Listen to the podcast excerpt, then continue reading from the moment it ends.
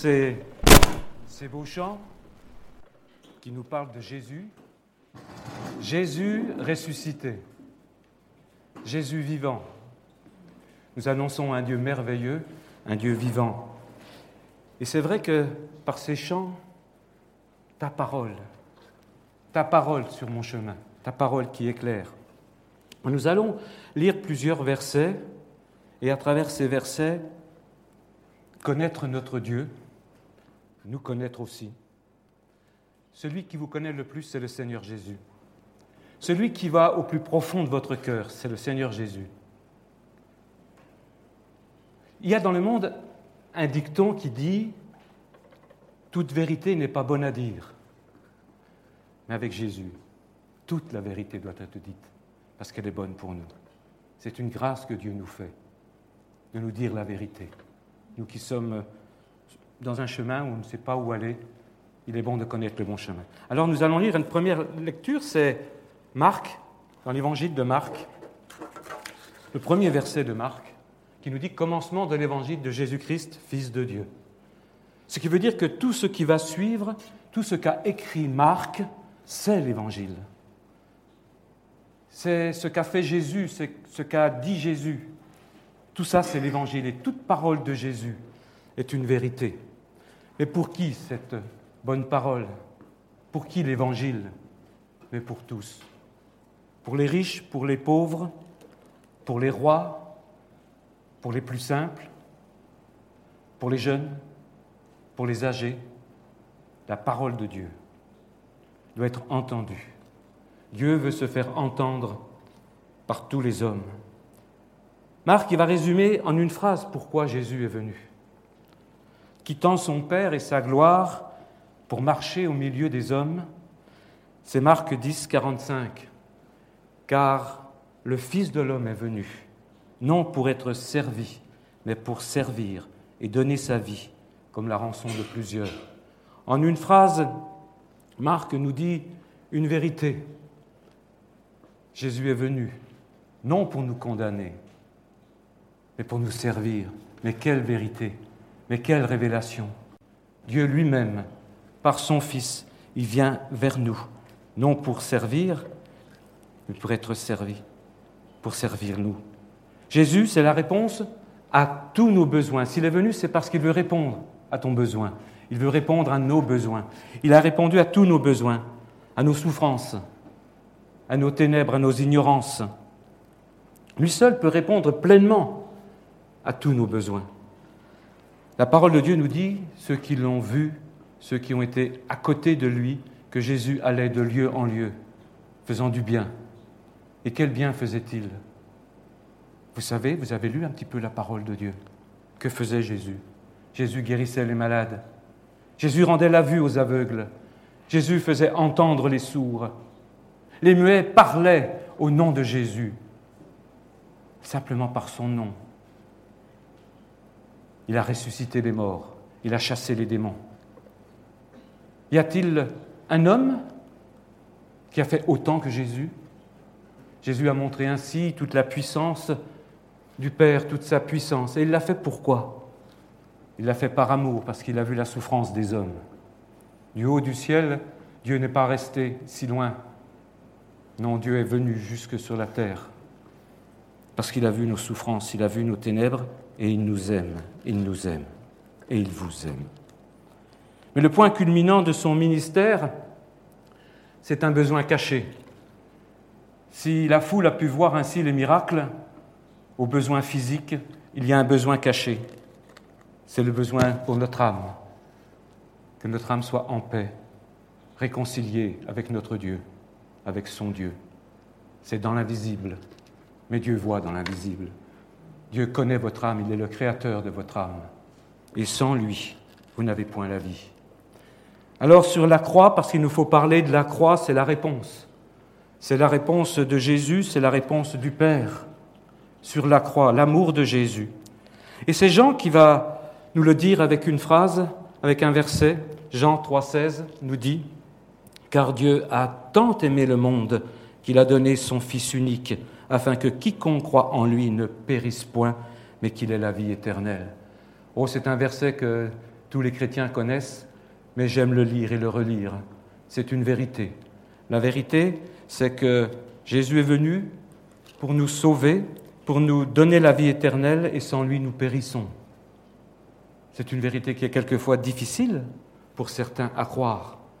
Mais je vous ai dit qu'il nous faut la vérité pour nous libérer.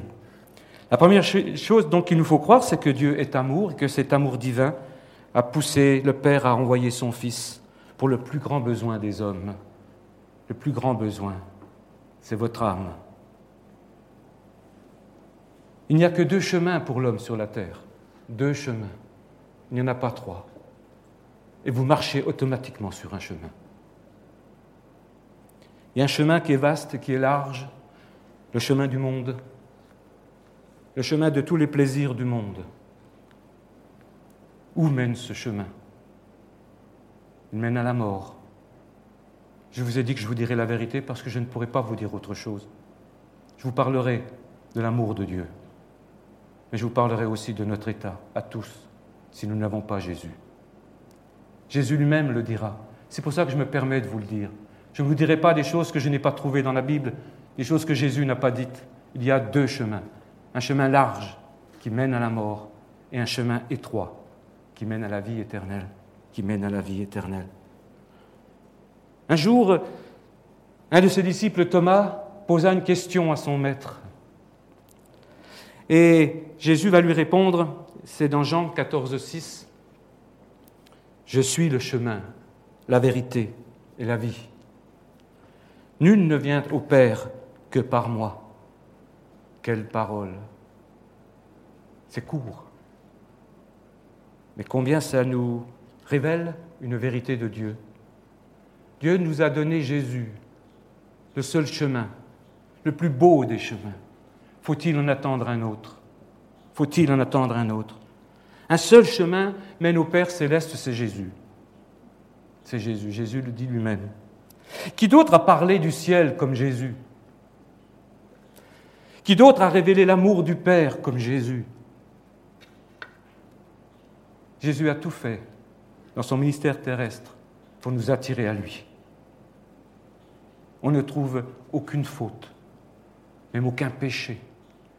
Mais toute action, toute parole de Jésus nous révèle une vérité du Père, nous révèle le chemin. Il faut donc une bonne attitude pour recevoir l'Évangile. Et vous savez que Jésus connaît tous les cœurs et que dans son enseignement, lui, le Fils de Dieu, il savait que malgré toutes les paroles, malgré tous les miracles, certains ne voudraient pas de lui, le rejetteraient. D'autres l'accepteraient. Et c'est ce que nous allons lire dans un enseignement, dans une parabole de Jésus, qui nous parle de quatre terrains ces quatre cœurs. Et nous allons lire cette parabole. C'est Marc, chapitre 4, de 1 à 9. Je lire ici.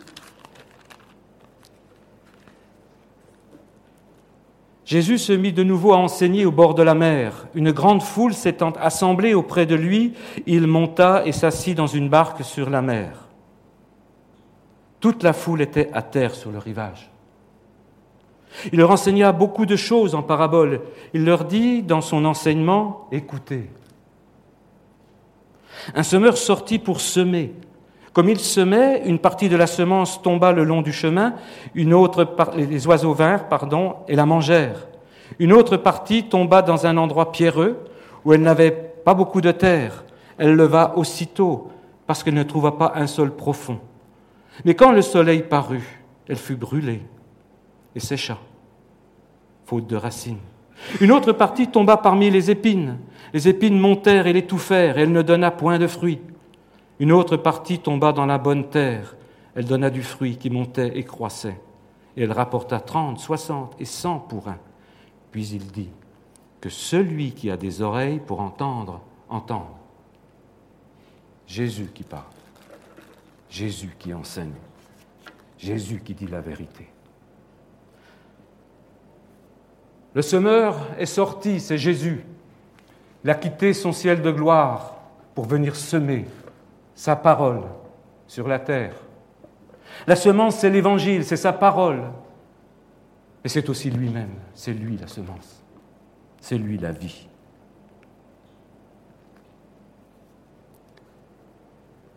Pourquoi une parabole? Parce que Jésus, par la parabole, se fait comprendre de tous. C'est une image que tous comprennent, un semeur. Tout le monde peut voir le semeur. Tout le monde peut comprendre. Mais derrière cette image, il y a ce que Jésus veut dire, et là, c'est au cœur qu'il parle. Et si ton cœur est fermé, tu ne comprendras pas la parabole. Mais si ton cœur est ouvert, alors la vérité de l'amour de Dieu va entrer dans ton cœur. Tu vas comprendre ce que le Père céleste te dit par ton Fils, par son Fils Jésus-Christ. Nous allons voir ensemble ces quatre terres.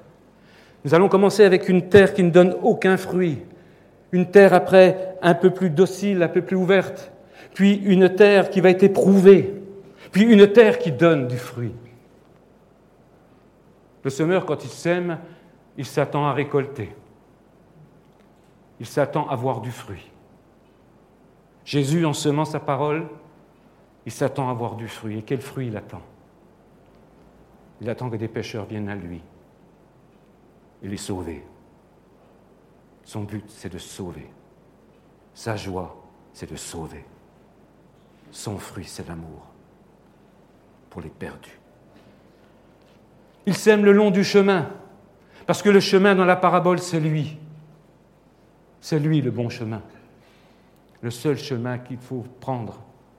On le prend avec lui, comme nous l'avons chanté, près de lui, avec lui, nous laissons guider par sa parole qui nous éclaire pour nous empêcher, pour nous retenir, pour ne pas retourner dans le mauvais chemin. Nous allons voir ensemble les, terres. Pourquoi le long du chemin? Le Seigneur envoie-t-il sa, sa parole d'abord? Pourquoi le long du chemin?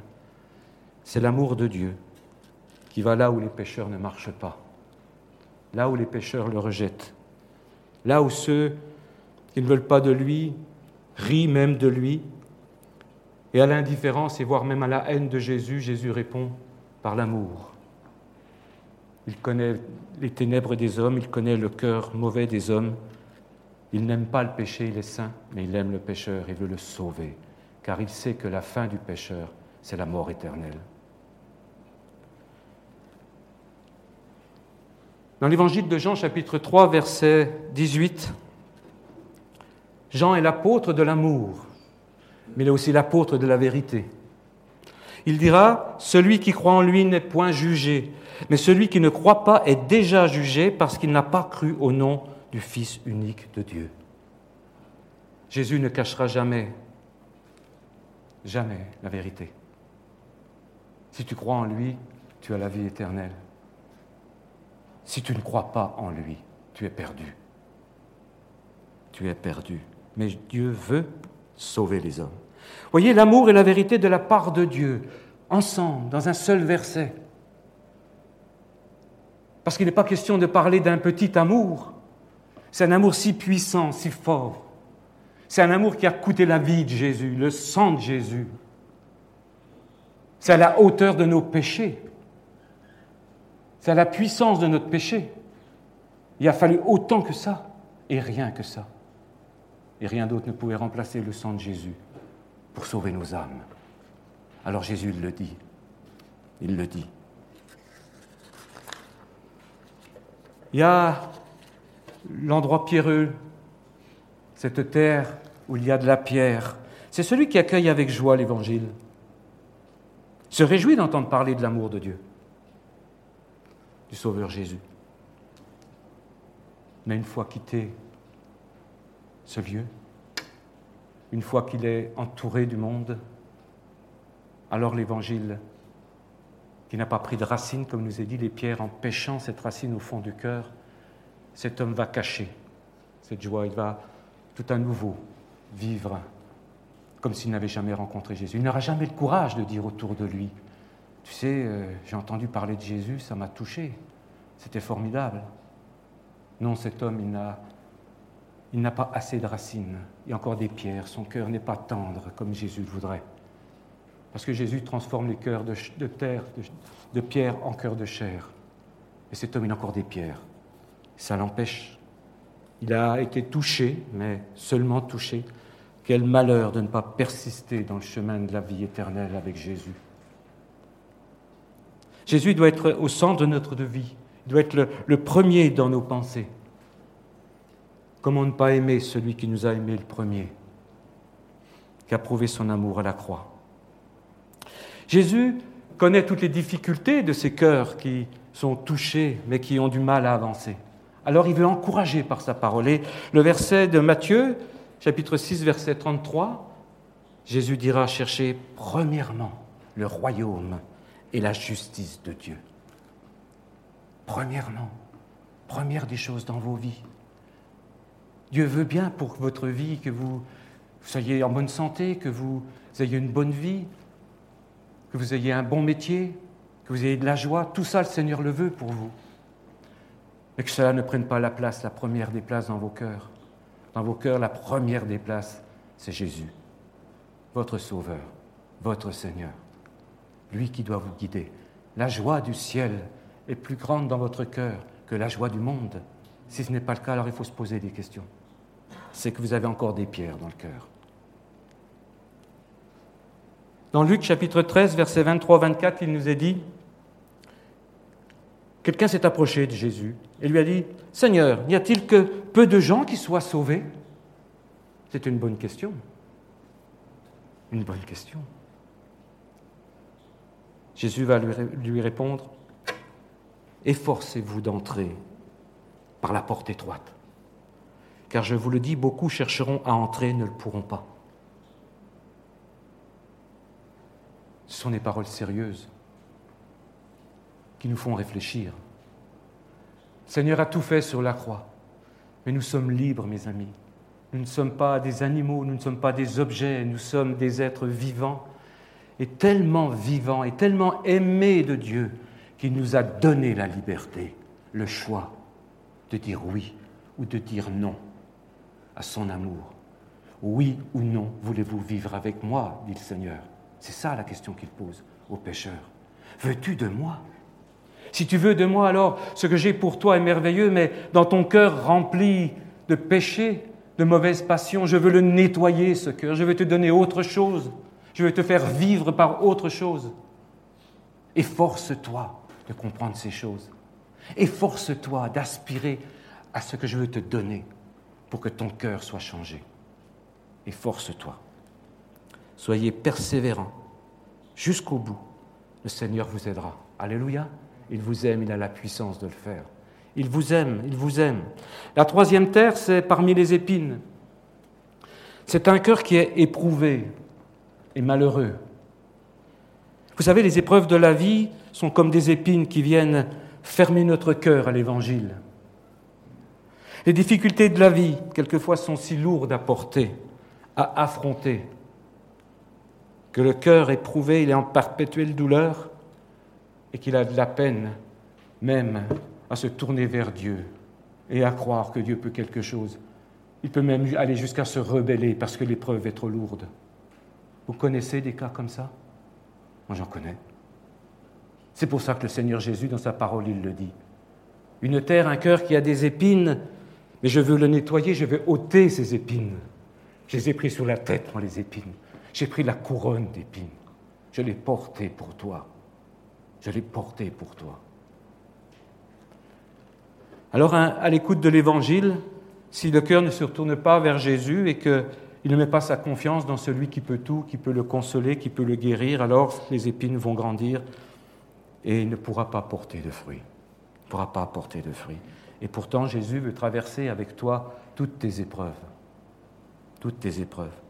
Il est le grand médecin du corps et du cœur, il veut guérir ton cœur, il peut chasser les pensées les plus sombres, il peut faire rayonner un espoir là où il n'y en a plus. Nous l'avons chanté, il peut changer ta vie, il peut changer tes pensées, il peut changer ton cœur, il peut te donner de l'espérance. Il est le Dieu de l'amour, le Dieu de l'espérance. Et de tout temps, le Seigneur a voulu parler aux malheureux, de tout temps, le Seigneur a vu la souffrance des hommes. Dans le psaume 34, 7, il nous a dit, quand un malheureux crie, l'Éternel entend et il le sauve de toutes ses détresses. Quelle parole Quelle parole Si Dieu dit ça, c'est parce qu'il peut le faire. Et qu'il veut le faire. Pour toi, pour ta vie, pour ton cœur. Et le Seigneur insiste dans le psaume 34, verset 19. L'Éternel est près de ceux qui ont le cœur brisé et il sauve ceux qui ont l'esprit dans l'abattement. Alléluia, quelle merveilleuse parole. On a tous besoin, lorsque nous passons des épreuves, d'un soutien. La famille, les amis, et c'est bien, l'Église, les frères et sœurs dans l'épreuve. Mais il y a le Seigneur Jésus qui lui apporte ce que nous ne pouvons pas apporter à celui qui est dans le malheur, dans l'abattement. Il y a dans le cœur de l'homme une place pour l'Esprit de Dieu. Il y a dans l'homme une place pour Jésus. Et nous, nous ne pourrons jamais prendre cette place. Et le cœur a besoin du soutien des hommes et du soutien de Dieu. Il a besoin du soutien du Seigneur. Pour croire en ces paroles, il faut les expérimenter et à la moindre épreuve, se tourner vers Jésus, de tout votre cœur, de toute votre foi. Quand on a Jésus dans son cœur, on n'est pas exempt de malheur, mes amis. Je vous dis la vérité.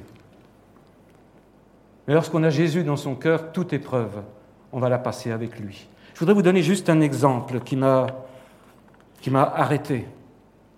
Un homme de Dieu, un homme qui a donné son cœur, un homme qui était missionnaire, c'était en 1904. Cet homme et cette femme qui étaient missionnaires, qui avaient Jésus dans leur cœur, qui, voulaient annoncer l'Évangile, c'est en 1904, ils avaient cinq enfants.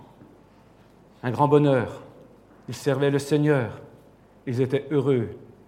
Le Seigneur les bénissait. Et puis, sur les cinq enfants, le, le premier, il tombe malade, la scarlatine, et il décède. Et les quatre autres frères et sœurs suivent le même chemin. C'est une vérité ce que je vous dis, c'est une histoire vraie. Alors imaginez la douleur de cet homme, de cette femme de Dieu, ces épines qui viennent éprouver la foi, Dieu m'aime-t-il encore? Qu'ai-je fait, Seigneur, pour avoir un tel fardeau? Des questions qui peuvent se poser. Mais je crois que cet homme, il a fait comme nous avons lu dans le psaume. Il n'y a pas de honte à crier vers Dieu. Il n'y a pas de honte à pleurer devant Dieu lorsque le fardeau est lourd. Il n'y a pas de honte. Dieu sait, Dieu voit.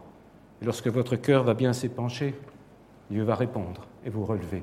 Alors je voudrais vous dire deux phrases de cet homme qui a expérimenté le secours du Seigneur. Il dira, parfois, tout cela nous semble être au-dessus de nos forces.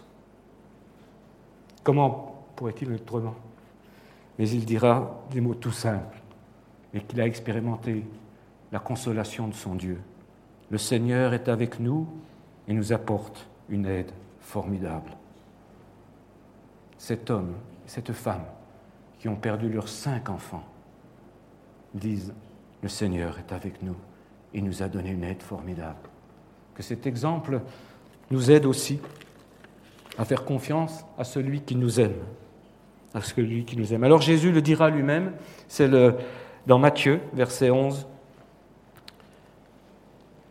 il reprend comme son Père, et c'est là que nous voyons qu'il est le Fils de Dieu, car personne, personne n'a pu dire de telles paroles. Dans Matthieu chapitre 11, versets 28 à 30, Venez à moi, vous tous qui êtes fatigués et chargés, et je vous donnerai du repos. Prenez mon joug et, recevez mes instructions, car je suis humble de cœur, et vous trouverez du repos pour vos âmes, car mon joug est doux et mon fardeau léger. Jésus nous invite à venir à lui. Il donne ce que le monde ne peut pas donner. Dans Jean 14, 27, il dit, Je vous laisse la paix, je vous donne ma paix, je ne vous la donne pas comme le monde donne. Vous avez expérimenté la paix de Dieu? Celle que le monde ne peut pas vous donner Une paix magnifique, mes amis, magnifique. Une paix qui nous permet justement d'avancer sur le chemin en toute tranquillité, sachant que si les difficultés arrivent, j'ai mon Seigneur, j'ai mon Jésus avec moi, j'ai mon Dieu. J'ai mon Dieu, il est avec moi. Notre âme, votre âme, elle a besoin de connaître la paix que Jésus donne. Déchargez-vous sur Jésus, demandez-lui le secours, peut-être avec des larmes, avec des cris. Mais peut-être qu'il y a en vous quelque chose qui vous tourmente, que vous cachez. Même au, Seigneur, vous le cachez. C'est vos péchés, vos passions. Jésus en parle. Ça aussi, c'est une épine dans le cœur. On a tous un jardin secret. Mais Dieu connaît, Dieu voit.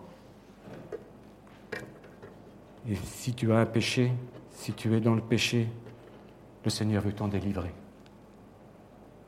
Le Seigneur n'est pas venu pour te condamner.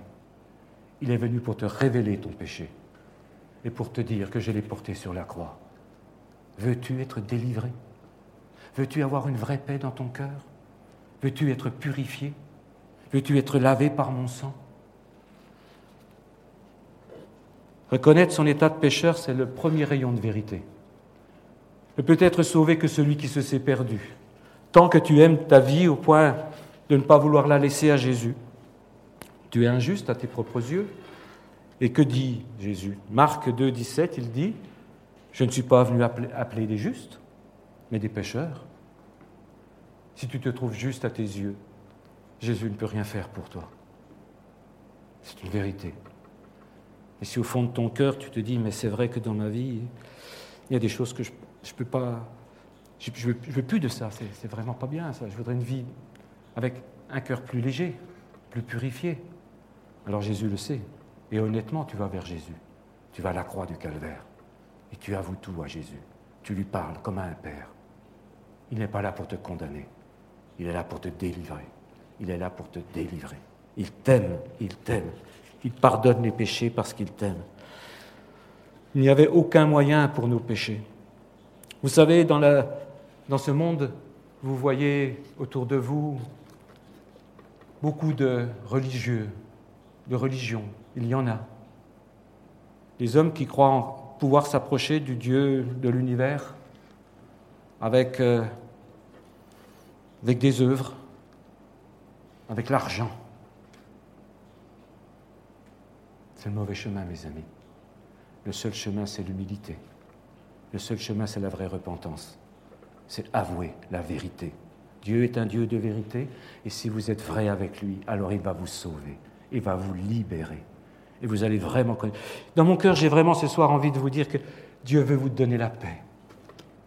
Une vraie paix, mais elle a un prix. Le prix de la croix pour Jésus et le prix de l'humilité pour vous, le prix de l'honnêteté, le prix de la vérité. Dans Éphésiens chapitre 2, verset 8, l'apôtre Paul nous dira ceci. C'est par la grâce que vous êtes sauvés, par le moyen de la foi. Et cela ne vient pas de vous, c'est le don de Dieu. Ce n'est point par les œuvres afin que personne ne se glorifie voyez ce que je vous ai dit? Mais c'est écrit. Je ne m'appuie que sur la parole de Dieu. Lâchez tout autour de vous, tout ce que vous pensez être, être bon pour Dieu. La première des choses, la première des choses que vous allez faire, c'est vous approcher du Seigneur à la croix du Calvaire. Après, vous pourrez porter du fruit. Pas avant. Parce que celui qui est réconcilié avec Dieu, il est reconnaissant de son immense grâce, sa conscience est purifiée, c'est une certitude. Dieu a oublié tous ses péchés. Alléluia. On a besoin de le savoir, on a besoin de l'entendre, on a besoin d'être certain. Les religieux, ils doutent toujours, il y a toujours quelque chose à faire pour gagner le salut. Toujours quelque chose à faire pour gagner le salut, selon les hommes. Mais que dit la parole? Romains 8, 1 Il n'y a donc maintenant aucune condamnation pour ceux qui sont en Jésus-Christ. Alléluia. Quelle belle vérité. Mes amis, c'est vrai. Lorsque nous n'avons plus le poids du péché, combien nous sommes heureux, combien il est bon de goûter la paix de Dieu. Enfin, Romains 7, 23. Car le salaire du péché, c'est la mort, mais le don gratuit de Dieu, c'est la vie éternelle en Jésus-Christ notre Seigneur. Vous voyez ce que le Seigneur nous dit. Il nous dit la vérité ce n'est pas anodin le péché aux yeux du Seigneur. Dieu est saint, Dieu est grand, le ciel est merveilleux, des milliards d'anges chantent sa gloire, et c'est là que Dieu veut que vous alliez. C'est le chemin de la vie éternelle. C'est vrai qu'on a du mal à imaginer la vie éternelle, mais je le crois de tout mon cœur. Je crois de tout mon cœur. J'ai une paix pour mon futur. Vous avez la paix dans votre cœur pour le futur? Un futur qui vient si vite, chaque jour, chaque jour passe. Il viendra un moment où vous verrez Jésus. Enfin, la bonne terre qui produit du fruit, du fruit ben, c'est celui qui, à l'écoute de l'Évangile, l'a reçu. Il croit, il marche avec Jésus, dans les bons jours, dans les mauvais jours. Il cherche sa volonté. Oh, il est bien faible au départ. Il sera encore faible à l'arrivée. Mais Dieu est plein d'amour, plein de compassion. Il connaît nos faiblesses. Ce qu'il veut simplement, c'est que vous lui fassiez confiance. Et à l'endroit où vous êtes, avec votre peu de foi, il voit votre volonté de l'aimer, de le suivre. Et le fruit que vous allez porter, ce n'est pas votre fruit. C'est le fruit qu'il mettra dans votre cœur. Et il sera encore plus beau, parce que vous serez humble avec le fruit que Dieu va vous donner. Vous ferez la joie de votre entourage, vous ferez la joie de l'Église. Et lorsqu'il y aura des décisions à prendre importantes, vous tournerez vers votre Seigneur. Il vous donnera la réponse pour guider votre vie. Il y aura bien des erreurs dans votre vie, mais le Seigneur est là. Il va vous reprendre par la main parce que vous voulez marcher sur le chemin. Vous voulez marcher avec lui. Parce qu'il y aura dans votre cœur quelque chose de nouveau, l'amour de Dieu. Et cet amour va vous porter à aimer les autres. Votre vie va changer, votre regard va changer, vous allez regarder autour de vous, et là où vous ne pouvez pas aimer, vous allez demander au Seigneur de vous aider. Moi, je le demande pour moi, frères et sœurs. J'ai encore tant et tant et tant à connaître et à, et à changer, à aimer davantage mon prochain. Je suis faible devant cet amour. Quelquefois, je, je ne sais pas comment faire, je ne sais pas comment aimer, mais je sais au fond de mon cœur que Dieu va m'aider. S'il voit en vous cette disposition de cœur, alors vous allez porter du fruit. Ce sera la joie du salut. Ce sera la certitude que vous êtes sauvés. Et vous faites une joie dans le ciel. Il n'y a pas de joie dans le ciel lorsqu'un pécheur marche comme ça, sans vouloir de Jésus. Dieu a donné sa vie, mes amis, je termine, Dieu a donné sa vie pour vous à la croix du calvaire, pour que vous ayez une vie changée, pour que vous croyiez en lui. Alors peut-être ce que j'ai dit ce soir peut-être peut surprendre. Et nous allons terminer par le dernier verset. Dans 1 Corinthiens chapitre 1 verset 18, c'est Paul qui parle, Paul sûrement le plus grand prédicateur après Jésus. Il a souffert pour apporter le, salut autour de lui, il a connu des mauvais jours. Mais à travers toutes les persécutions qu'il a subies, il n'était qu'un exemple, comme notre Seigneur Jésus qui a subi tant et tant dans son corps, dans son âme, devant la rébellion des pécheurs. Mais Jésus, persévérant jusqu'au bout, il a donné sa vie. Eh bien, Paul, il dira une chose lorsqu'il annonçait la croix. Il a bien vu, comme Jésus, que certains ne voulaient pas de son message. Et c'est pour ça qu'il a écrit Mais la prédication de la croix, elle est une folie pour ceux qui périssent, mais pour nous qui sommes sauvés. Est-ce que vous pouvez être dans ce nous ce soir? Est-ce que vous êtes dans ce nous? C'est important. Mais pour nous qui sommes sauvés, par elle, elle est une puissance de Dieu. Amen. Amen. Que le Seigneur vous bénisse, vous encourage et que votre cœur soit comme cette bonne terre. Je vous rassure, si des fois vous vous trouviez dans une autre terre, on peut changer, alléluia, avec la grâce de Dieu. Moi, personnellement, je me suis retrouvé bien dans la première, puis j'étais dans la deuxième. J'espère être dans la quatrième. J'espère porter du fruit pour mon Seigneur.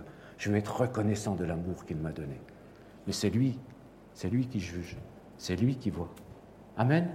Alléluia. On va baisser nos yeux un instant, on va prier le Seigneur pour que cette parole puisse nous toucher tous et qu'elle porte du fruit dans les jours, dans les mois qui viennent. Amen. Seigneur, c'est bien humblement avec euh, mes faibles mots que j'ai voulu parler de ton amour, de ton salut la croix du calvaire, du danger qu'il y a à ne pas marcher avec toi. Seigneur, à quelle folie de rejeter l'Évangile. Seigneur, que ce soir, cet Évangile qui a été prêché puisse toucher tous les cœurs de cette assemblée. Ceux qui ne te connaissent pas beaucoup, ceux qui te connaissent beaucoup, ceux qui ne te connaissent pas, peu importe. Ton évangile, il est pour tous, comme nous l'avons lu, Seigneur. Merci. Merci parce que je sais que tu peux faire porter du fruit à tous ces cœurs qui t'ont entendu. pour ta gloire, Seigneur. Toi qui as tant payé, toi qui as vraiment souffert pour nous, nous voulons être reconnaissants de ce temps que tu nous as donné. Merci, Seigneur, pour cette liberté que nous avons eue de prêcher ta parole. Merci, Seigneur, et que nous puissions garder cette parole au fond de notre cœur et la faire fructifier, Seigneur, avec toi, selon ta volonté, dans nos vies. Amen. Amen.